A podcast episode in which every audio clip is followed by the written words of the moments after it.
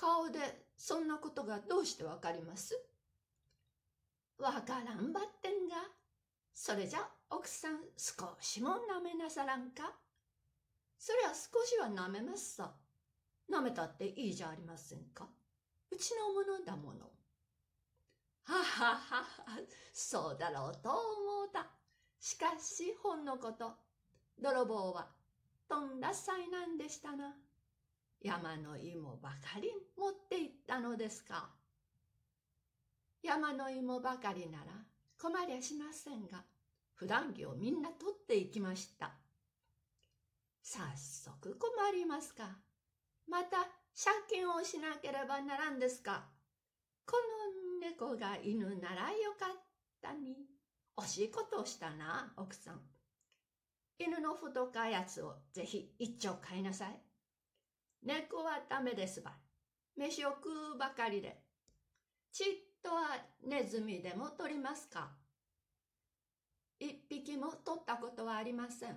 本当に横着なずうずうしい猫ですよ。いやそりゃ、どうもこうもならん。そうそう捨てなさい。私がもらっていって煮て食おうかしら。あら、タタラさんは猫を食べるの？食いました。猫は羽毛を腐ります。ずいぶん豪傑ね。過当な書生のうちには猫を食うような野蛮人があるよしはかねて伝聞したが、我が輩が平勢健康かたじけのをするたたら君その人もまたこの同類ならんとは今が今まで夢にも知らなかった。イワンや道君はすでに書生ではない。卒業の日は朝日にもかかわらず、堂々たる一個の法学士で、六井物産会社の役員であるのだから。我が輩の驚愕もまた一通りではない。人を見たら泥棒と思えという格言は、寒月第二世の行為によってすでに証拠立てられたが、人を見たら猫食いと思えとは、我が輩もタタラ君のおかげによって初めて監督した真理である。世に住めばことを知る。